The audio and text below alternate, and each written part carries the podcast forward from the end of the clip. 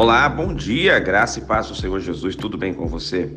Livro de Eclesiastes, capítulo 7, versículo 9. Não te apresses em irar-te, porque a ira se abriga no íntimo dos insensatos. É muito importante você controlar as suas emoções. É muito importante você controlar o seu temperamento.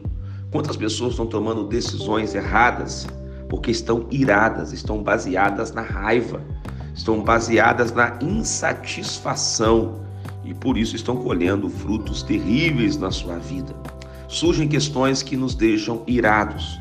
Então a grande pergunta dessa devocional é: mas como controlar o coração, controlar a alma para não deixar a ira crescer dentro de nós? A primeira coisa é você se aquietar diante de Deus. Ficou irado? Que vai acontecer em vários momentos da sua vida, não tome nenhuma decisão.